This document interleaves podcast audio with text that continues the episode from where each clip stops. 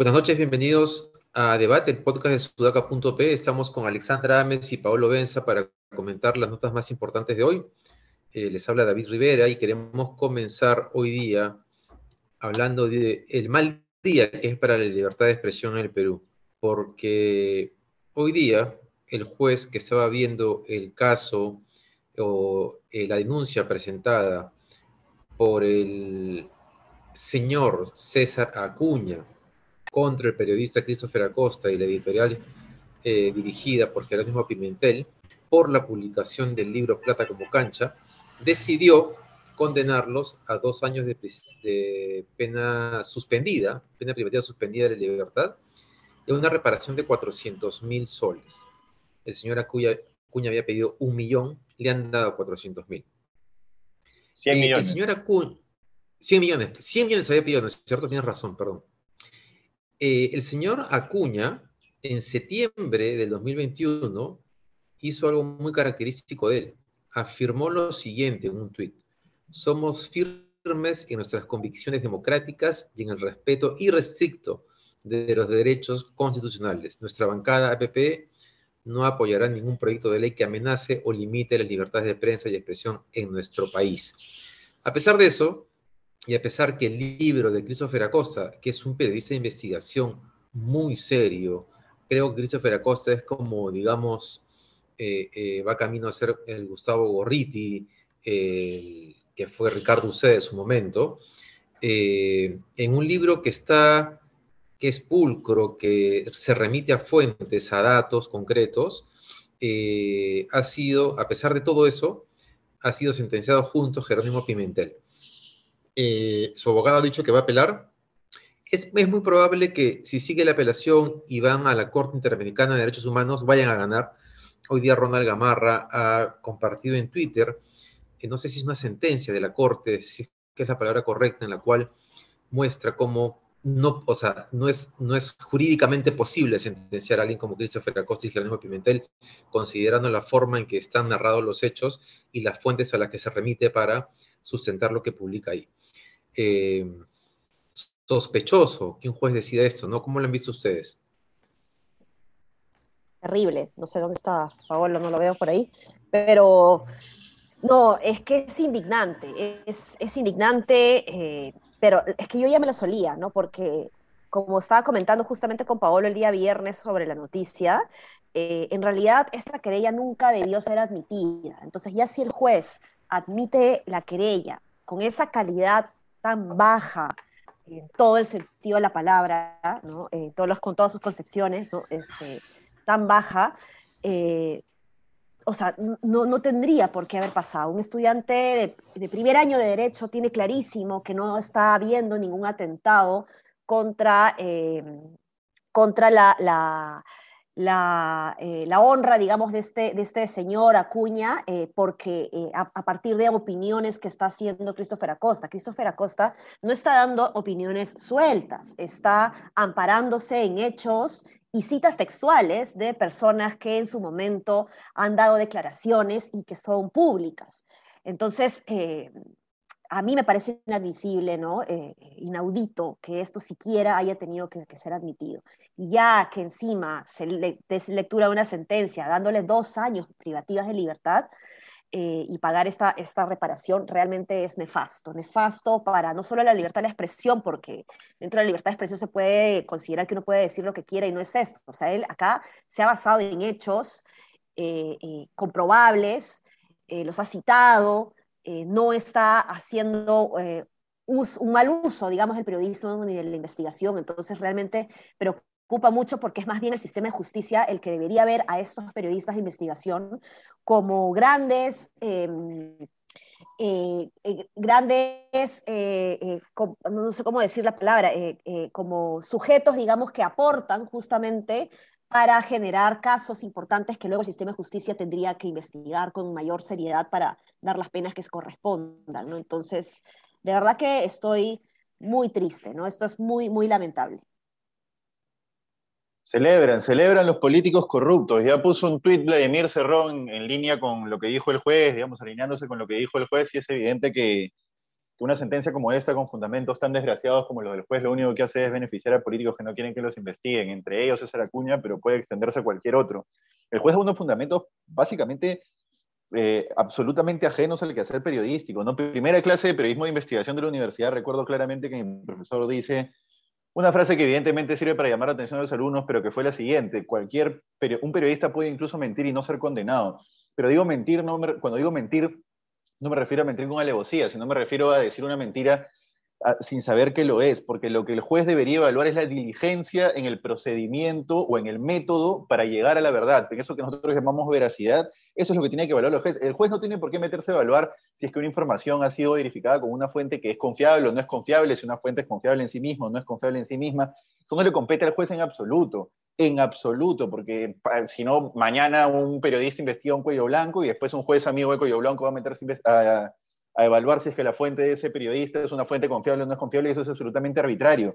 Arbitrario para un juez que además no sabe nada de periodismo. Entonces, es un precedente nefasto porque realmente cualquier político puede ir con una querella similar y bajo los mismos fundamentos que felizmente van en contra de, jurisprudencia regional y latinoamericana, felizmente, y si esto se va a revertir en segunda instancia de todas maneras, pero cualquier periodista, cualquier, mejor dicho, político, mientras tanto puede crear periodistas. Entonces, básicamente celebran los corruptos, sufre la libertad de expresión. Y una cosa más última, ¿no? Enrique Gersi. Enrique Gersi, que yo lo vi haciendo un papelón tremendo hablando de que, este gobierno iba, iba a destruir la libertad de expresión. Decirle hipócrita es un halago.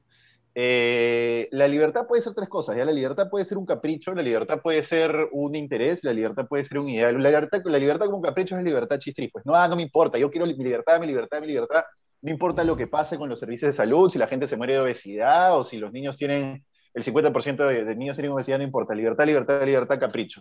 La libertad también puede ser un interés. La libertad mientras me beneficia, mientras me beneficia a mí, a mis amigos, mientras, mientras la libertad me genera me es rentable, mientras la libertad me permite vivir chupando de la teta del Estado como buen empresario mercantilista. La libertad también puede ser un ideal, y este es el preciso, este es el preciso ejemplo de cómo la libertad se defiende como un ideal. La libertad de expresión es clave, es clave para que una sociedad funcione. Ni siquiera te digo en democracia, para que una sociedad funcione.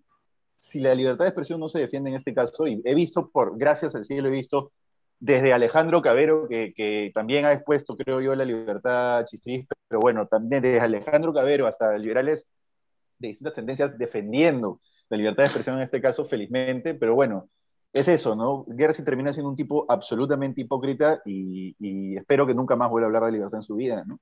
O que no lea en el espacio. Ese era el siguiente punto que, que iba a mencionar Pablo, el tema de los abogados, ¿no? Y, y, alineado con eso de Enrique García, es que el abogado a cargo del caso además pidió que eh, eh, la sentencia no sea transmitida públicamente, es decir, creen que tienen algo que esconder y seguramente son los argumentos bajo los cuales se está consiguiendo que se sentencie a Costa y a Pimentel. Y no hay que olvidarnos de Enrique Gersi, porque como tú dices, es de esos personajes que probablemente luego vaya a salir a hablar sobre la importancia de la libertad y a llenarse la boca con ese tipo de afirmaciones cuando en realidad no les importa específicamente ese tema, ¿no? Les importan sus propios intereses.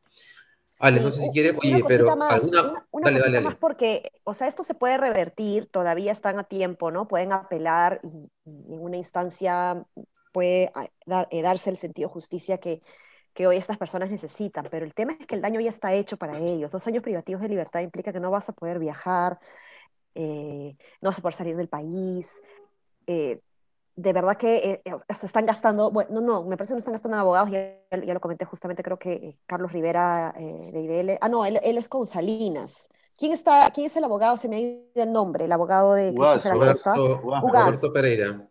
Pereira, perdón. Ah, bueno, no es... Perdón, me, me, estaba, me estaba confundiendo, sí, con, con el de Salinas, ¿no? Que también ha sido allanado el fin de semana en su casa eh, porque sí hay una persecución contra los que deberían más bien ser aliados, esa era la palabra que estaba faltando, aliados del sistema de justicia, están siendo perseguidos por destapar verdades que nos importan a todos. Entonces, realmente nefasto. Oye, Ale, es importante que hayas mencionado el tema Salinas porque es un caso muy importante, nuevamente, de periodistas que tocan intereses muy grandes. Y en el caso del Sodalicio y Salinas y Paulo Gas, los intereses pueden ser más grandes todavía, porque mientras Pedro Salinas ha continuado investigando el caso de los abusos y la organización en sí misma, Paolo Gas ha continuado investigando ya la parte económica financiera y ha publicado incluso cómo el Sodalicio ha comenzado a sacar su dinero del Perú. Entonces, ¿qué cosa ha hecho el Sodalicio? Lleva años amedrentándolos con acusaciones fiscales eh, y tratando de que ellos dos eh, dejen de hacer lo que están haciendo. Y es increíble porque eh, es como si no hubiese protección alguna, porque a pesar que salen en medios, se advierten de lo que está pasando, el Sodalicio sigue en su ataque constante a ellos dos, ¿no? Pedro Salinas efectivamente han allanado su casa entre las 4 y 30 y 9 y 30 de la mañana. una decena de efectivos policiales fiscales han ingresado a su, a su domicilio. Es decir, ni a la casa de Alan García entró tanta gente. o sea, son Pedro Salinas y Paolo Lugas eh, dos delincuentes a los cuales eh, se les puede justificar una intervención de este tipo. Es realmente preocupante lo que está pasando. Paolo. yo, yo no conozco muy bien el caso de Pedro Salinas, así que prefiero no comentarlo porque creo que tiene que ver algo con, con que en fin, la verdad que ahí sí no, no tengo mucha... Claro, Pedro Salinas, el caso que, que, el caso que está bajo la cual la Fiscalía o la policía justifica esta intervención es que en su momento, cuando Pedro Salinas pertenecía a Chisa, que es una agencia en comunicación, ellos hicieron una asesoría a Pablo Sánchez.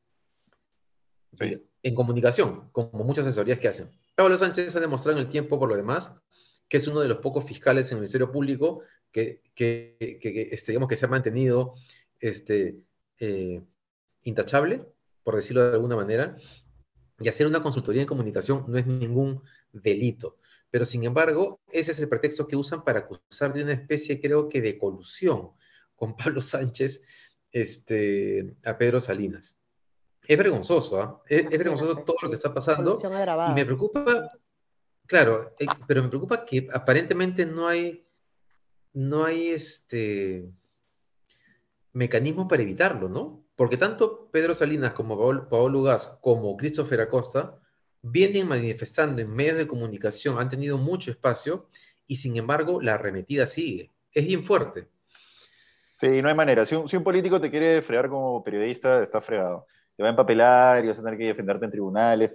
Felizmente, Christopher Acosta tiene hoy, hoy es jefe de la unidad de investigación de Latina, entonces está en, está en movimiento, está, está con chamba, está haciendo las cosas bien. Además, me parece que es el, periodista con más proyección ahorita. Pero a nadie le sobra. Uno de los oyentes, uno de, los oyentes de este podcast se va a reír cuando escuche eso, pero, pero me parece que es el mejor periodista ahorita en actividad irrelevante, ¿no? no hay periodistas que son buenos, pero no son tan relevantes.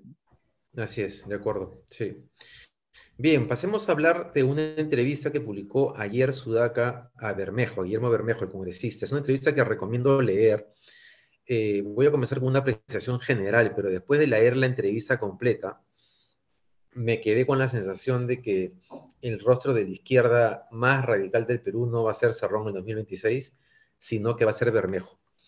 Eh, si es que no aparece, siempre hay que decir estas cosas, algún caso de corrupción alrededor de él. Este, hasta ahora la acusación que tiene es básicamente por su vínculo con, se me ha ido el nombre, de su denuncia contra unos miembros de Sendero Luminoso. Los Quispe eh, Palomino.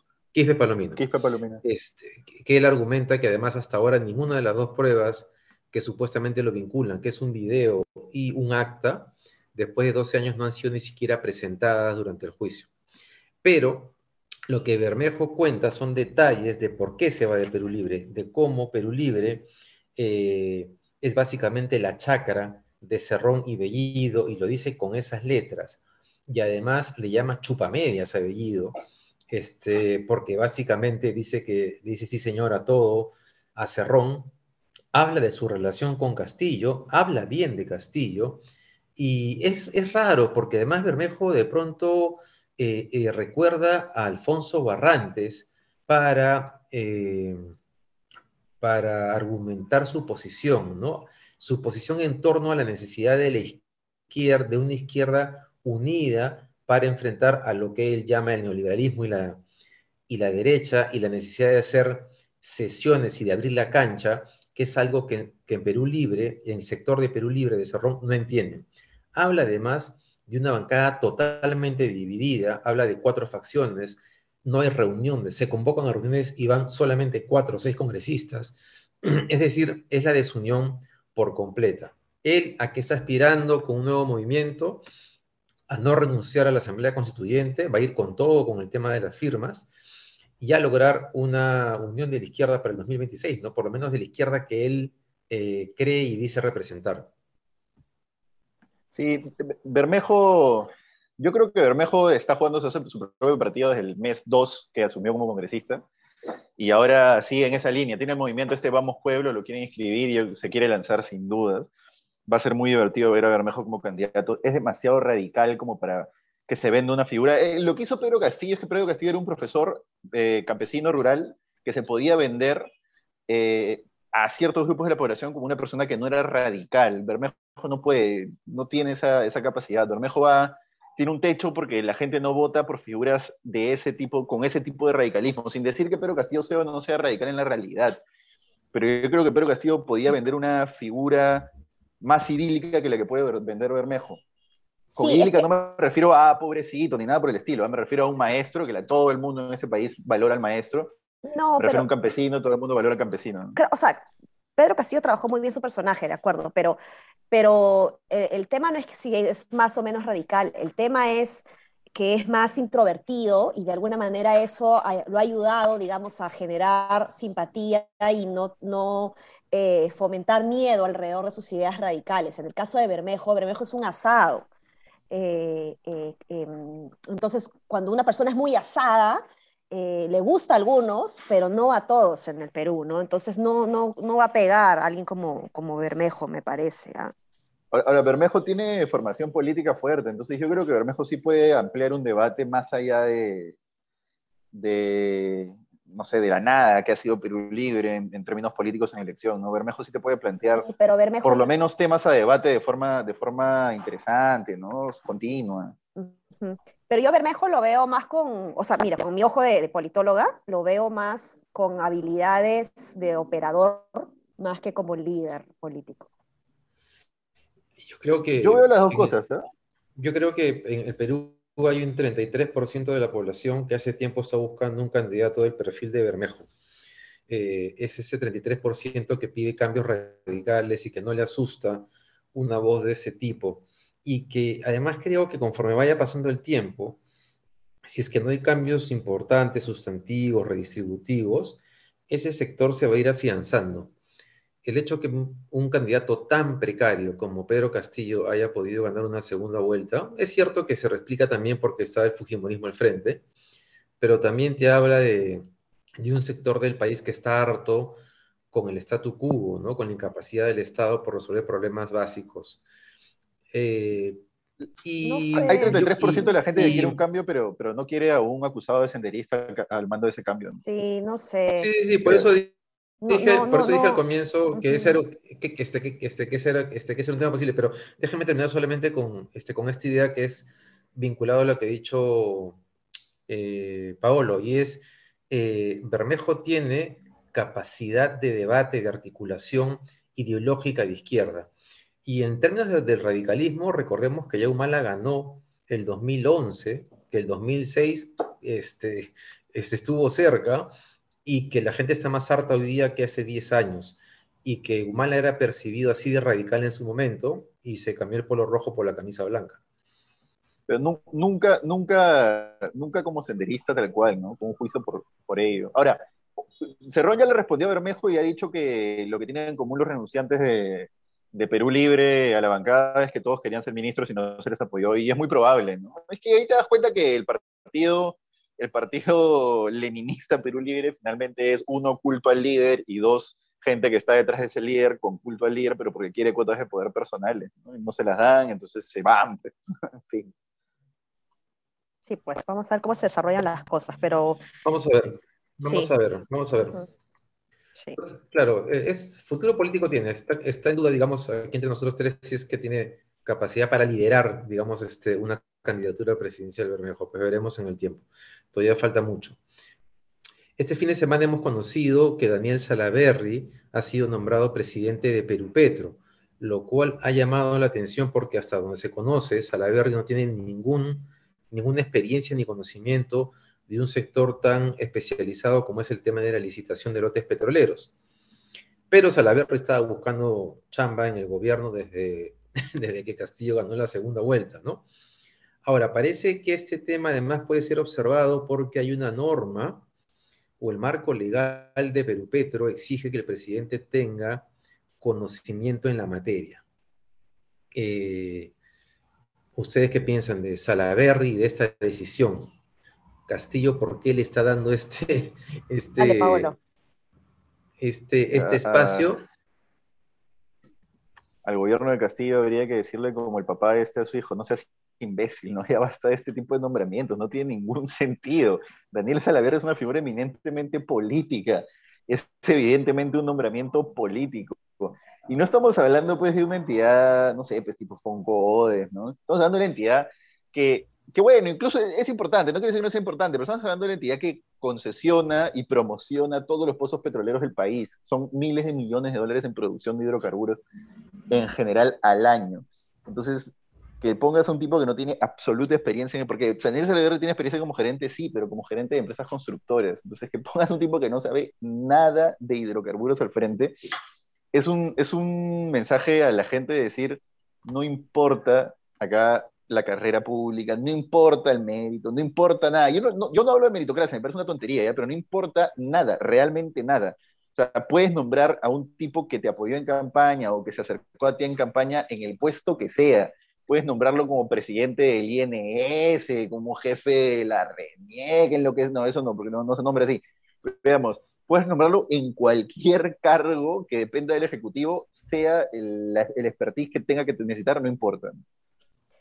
Sí, o sea, a ver, mira, yo, yo no, no me he indignado, digamos, con, el, con, con, este nombramiento, porque sí me parece una persona que tiene preparación en temas de gestión empresarial, tiene un MBA, y el tema, la crítica ahí eh, es justamente lo que menciona David, ¿no? Que tiene que tener conocimiento o experiencia en la materia y eh, eso es discutible, o sea, el, sentido de, de, poner eso es que definitivamente pues tiene que estar vinculado al, a ese sector, ¿no? Y, y, sabemos que él no necesariamente está vinculado a ese sector, pero ya estamos cansados y, y acostumbrados también a la vez de, interpretaciones y se podría interpretar de que él eh, tiene eh, conocimiento en la materia de gestionar una empresa, digamos, y que bajo la lógica de tener eh, una empresa pública, eh, alguien con un MBA puede hacerla funcionar, porque Perú Petro, pues, es un desastre. Ha venido manejándose pésimo décadas, ¿no? Eh, toda la vida. Entonces, me parece que sí debería tener un ojo de alguien que tenga un MBA. ¿Quién es dentro de los alrededores de Perú Libre tiene esa preparación? Pues no sé.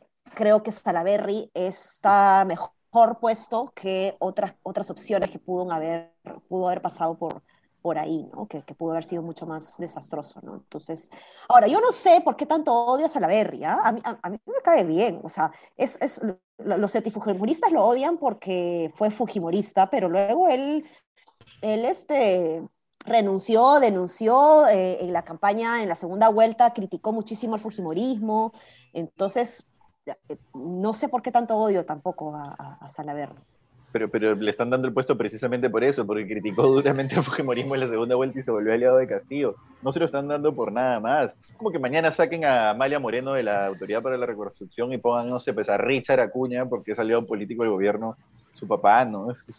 pero claro, el tipo debe tener experiencia en gestión de empresas, pero no por eso hacer este, un idóneo, ¿no?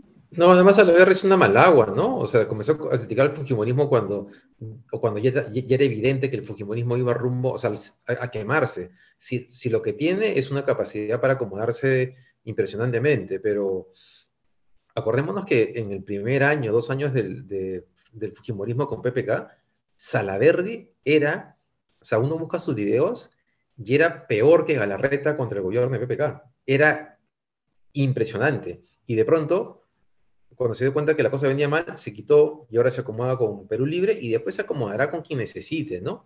Es lo que quiere ser presidente y todo, vale para, alcanzar ese objetivo. Eh, eso es, ¿no? ¿Tenemos algún otro tema o, quieren comentar algo, algo más? No, un temita chiquito, pero para ya desarrollarlo mañana, eh, es eh, bajo esa lógica de la meritocracia. Eh, la, han salido unas denuncias ¿no? del ministro del Ambiente también que no, no está preparado pues, en el sector y que ha menospreciado a gente capacitada, técnica dentro del sector que, que sí conoce el tema. Hay personas que no están nombradas ahí y que están tomando decisiones. Eso lo creo que se cabe para darle una, una, mirada más amplia mañana en el episodio de mañana. ¿no? Sí, buenísimo, porque he contratado gente sin ninguna experiencia, experiencia en cargos que no corresponden con sus capacidades, ¿no? Es, es impresionante que en este gobierno esté lleno de ese tipo de mediocridad.